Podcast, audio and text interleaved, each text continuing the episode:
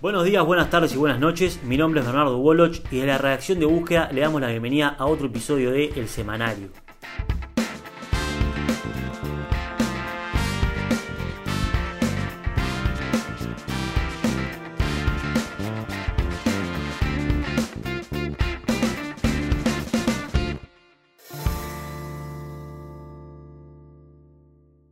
Compartir esta fórmula con Daniel supone salir a disputarle a la derecha en su máxima expresión en el día de hoy las conquistas que hemos trabajado durante estos 15 años frente a otra vez un brutal proyecto neoliberal que empieza con la calle y su frontera la tiene en Manini.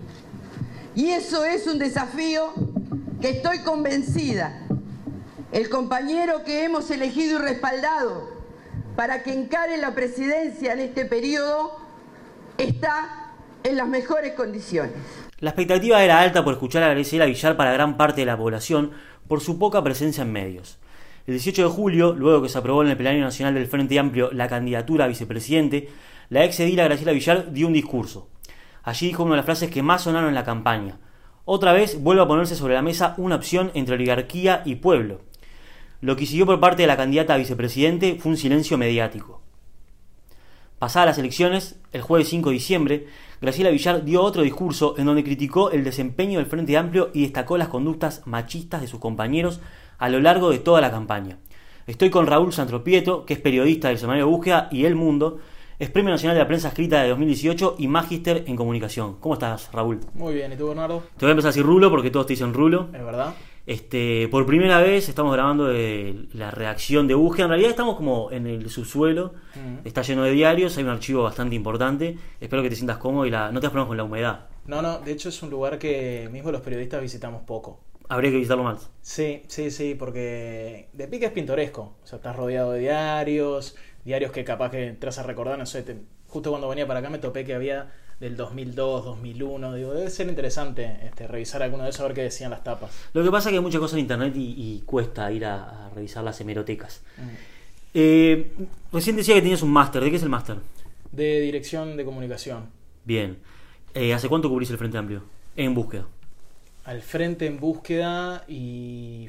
A ver, déjame repasar rápido. Yo creo que es unos dos años. O sea, se fue un compañero que era el que cubría de forma histórica este, el frente y bueno, a partir de la salida de él me designaron a mí para, seguir al frente ya en gobierno, ¿no? O sea, yo de hecho ahora estoy conociendo una etapa nueva. Bien, y eso te iba a preguntar, ahora que el Frente Amplio vuelve al llano, como se suele decir, ¿cómo, ¿qué expectativa tenés de tu trabajo? ¿Qué cosas van a cambiar? ¿Pensás que va a ser más fácil, más difícil? Yo creo que en la dinámica de trabajo va a ser, si no lo mismo, muy similar.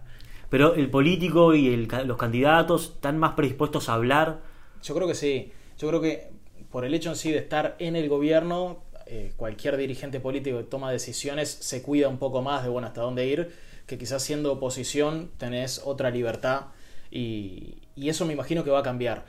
Después también va a cambiar la dinámica de la cobertura, pero a nivel general de la sección política. O sea, ahora el Frente Amplio es oposición y punto.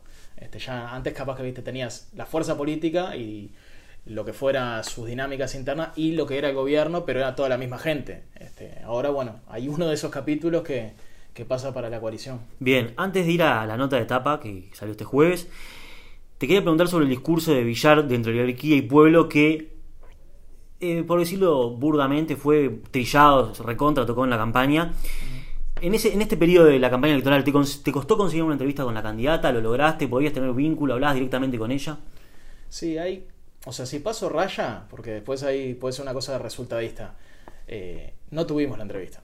La pedimos desde que ya se empezaba a manejar su nombre a, obviamente después que quedó como, como la candidata vice, la pedimos siempre y a lo largo de la campaña mucho más. Y la verdad es que terminamos la campaña y no conseguimos la entrevista. Ahora, eso no quita que, por un lado, que mismo lo hablábamos también entre nosotros los periodistas, ellos también tienen la libertad de decidir si darte la entrevista o no pero eso no quitaba que nosotros, acompañando en las giras, en las recorridas acá en Montevideo, en el interior de todos lados, podíamos estar hablando, incluso tener un breve intercambio, viste, de algunas preguntas concretas de, bueno, no sé, ¿qué van a hacer ahora? Incluso Graciela Villar cuando la criticaban porque no daba entrevistas, cuando la podía agarrar algún micrófono, ella decía siempre en, en, la campaña, en los comités de base, estoy a la disposición de cualquiera que se me quiera acercar, pero no está dispuesta a dar una entrevista larga, Claro. esa era, lo que era su postura. ¿Por qué crees que el Frente Amplio o que Daniel Martínez decidió que ocupara un segundo plano en la campaña? Yo creo que capaz que sirve también pararse en el momento del Frente Amplio. O sea, en ningún momento el Frente estuvo eh, liderando y que vos digas, como tengo margen de, tener algunos errores y que esto no me implique algún daño en, lo electoral.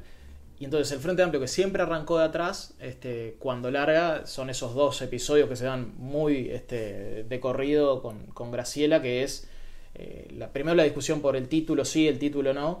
Sí, ese fue el primero.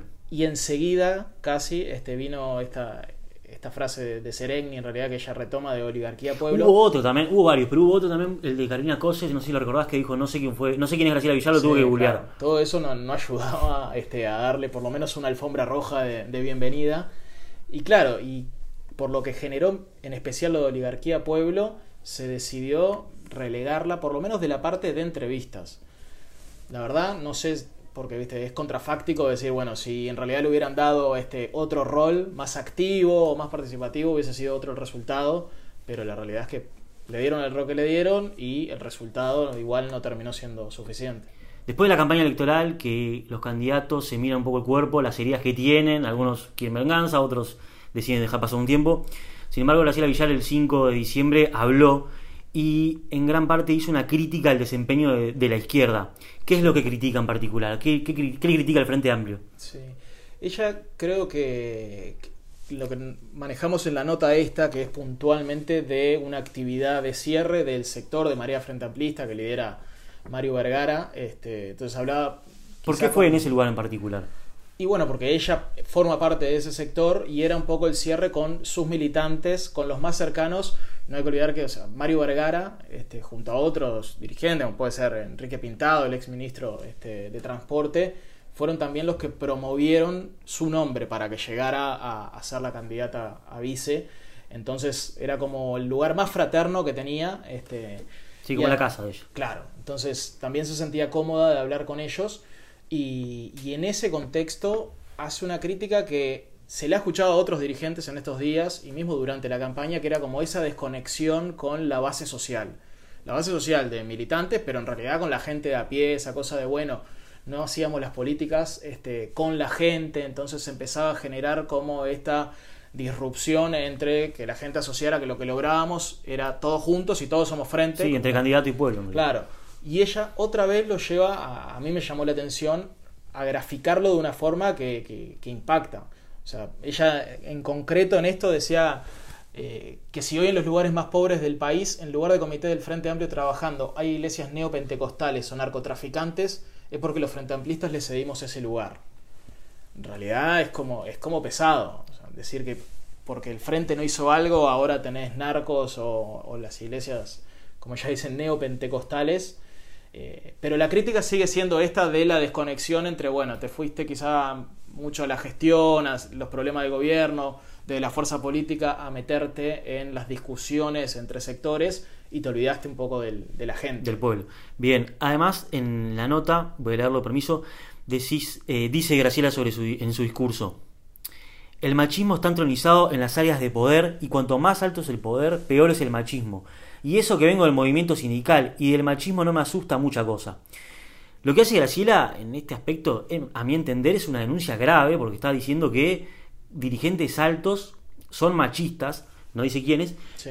pero mi pregunta es si, si, se refiere a alguien en particular, si se puede decir algún nombre en particular o si te sugiere algo en particular. Sí, lo más cercano que puede sugerir es, este, por lo menos la cota, creo que en lo temporal y en el espacio a eh, los momentos de campaña. Eso es lo máximo que acota. O sea, a mí me, sorprendió que saliera con algo de este estilo porque, como te decía, de lo que puede ser el análisis o la autocrítica de lo que fue la campaña, el rol del Frente Amplio, ¿viste? Esta cosa de desconectarse de la gente, ah, hasta ahí entra en el marco de lo que se vive ahora, que es crítica y autocrítica. Esto es como algo extra. Yo creo que, por lo que conozco, lo poco que hemos conocido a Graciela en este tiempo, podría haber dicho esto mismo que el Frente hubiera ganado. Este, Entonces, como vos decís, yo coincido que es algo bastante grave lo que, lo que ella está denunciando, pero que queda todavía sobre la mesa y claro, nadie agarró el guante, obviamente, ¿no?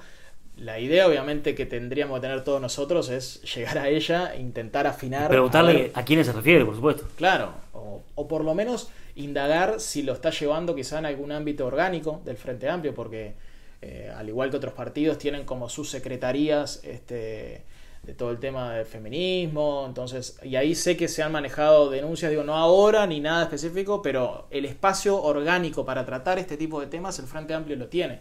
Bien, Rulo, otra cosa que dijo Graciela en el discurso fue que se necesita una imprescindible renovación en el Frente Amplio.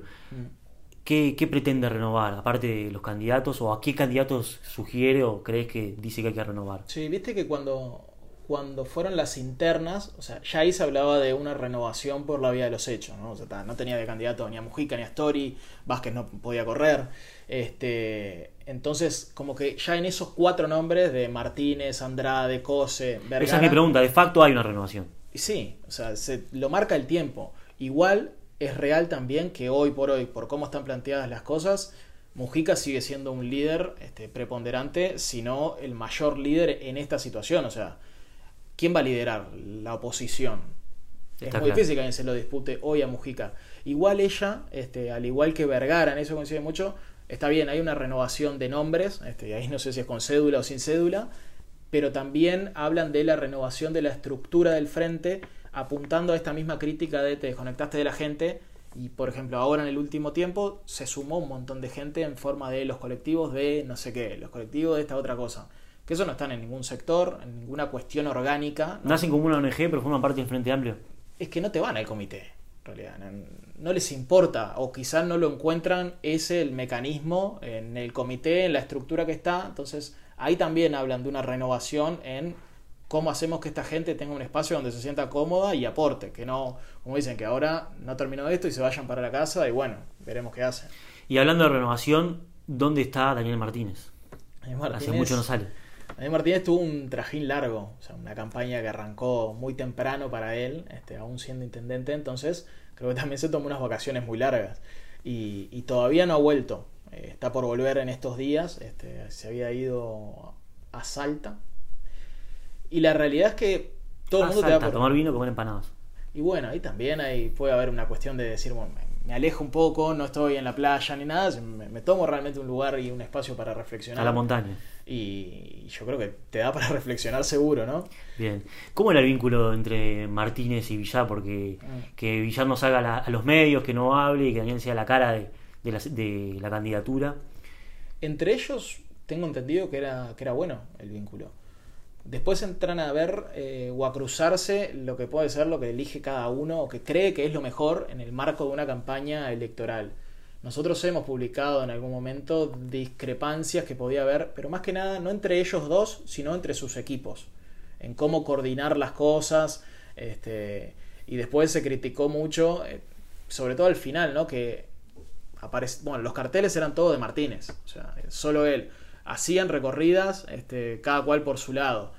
Y si bien desde lo oficial te decían, no, es para abarcar el territorio de una forma más eficiente, y que puede tener un poco de razón, también estaba esta idea de no está siendo tan fácil coordinar esto ya, eh, entre los equipos sobre todo, ¿no? no tanto entre ellos. Bien, las elecciones municipales son en mayo, ya suenan casi 10 nombres del, Frente Amplio. También respecto a lo que cómo se vincula y cómo se llevan Daniel Martínez y Graciela Villar, el nombre de Graciela Villar también es un nombre que suena para la candidatura de la Intendencia de Montevideo. Sí, sí, imagínate lo que sería que la fórmula compitiera entre sí. Este, sí. Sería un hecho, un hecho novedoso. este, sí, ahí eh, Graciela está entre los nombres, pero yo creo que si hoy, imagínate, decimos, estábamos en una entrevista a cada uno de los que están sobre la mesa, casi que llegamos a la elección. O sea, por esto que vos decías, hay 10 sobre la mesa y si apurás, te aparecen dos o tres más abajo de la galera. Igual me parece que los nombres que realmente corren hoy, por lo menos, es este yo casi que te descarto a Graciela de pique. Martínez, por lo que me han transmitido, eh, desde que cortó la campaña, él no lo quiere agarrar. Y sí es verdad que tiene un montón de gente, más que nada de sus equipos cercanos, y no son todos, pero de los más cercanos le dicen, dale, eh, ahí es tu lugar, o sea, tenés para volver a, como tener una plataforma de donde resurgir. y él sigue medio emperrado en que no, en que no es ahí. Incluso me han manejado que ha hecho sondeos en el ámbito privado ya. Sea, él insiste mucho en esa idea de que le gusta la gestión. sí, que dijo que se quería retirar de, la política. ¿El MPP sugirió algún nombre o todavía no? El MPP, hay que ver ahí qué es, qué es MPP, qué es Mujica. Eh, el MPP orgánicamente sigue discutiendo y no terminó de bajar a Alejandro Sánchez, este, al Pacha, pero tampoco lo termina de subir. Y Mujica ya hizo no lo hizo público él, pero ya trascendió de que fue él el que coloca el nombre de Fernando Pereira, el presidente del PIT-CNT. Entonces, hay que ver qué terminan decidiendo finalmente. Yo te diría que hoy los que están para correr este, sobre la cancha son Carolina Cose, Pablo Ferreri, que hay que ver también qué pasa en función de los otros que terminen de concretarse, y Fernando Pereira es un hombre que, que cuenta con peso no solo por lo que puede transmitir, porque la estrategia un poco también es esto, ¿no? Lo que, la misma crítica que le hacen muchos al frente, te desconectaste de la gente, acá tenés un posible puente con la gente. No le estás tirando a alguien de la estructura del frente, este, sino que saben que viene del movimiento sindical, movimiento social, entonces también podría estar ahí, pero bueno, yo creo que de acá a dos semanas más ya va a haber un panorama claro. Eh, Rulo, seguramente vamos a hablar de, la, de los candidatos de, del Frente Amplio de la Intendencia y a repasar nombre por nombre. Me queda preguntarte cómo pasaste. Fantástico. Me alegro mucho. Así se termina otro episodio del semanario. Nos reencontramos en el próximo podcast.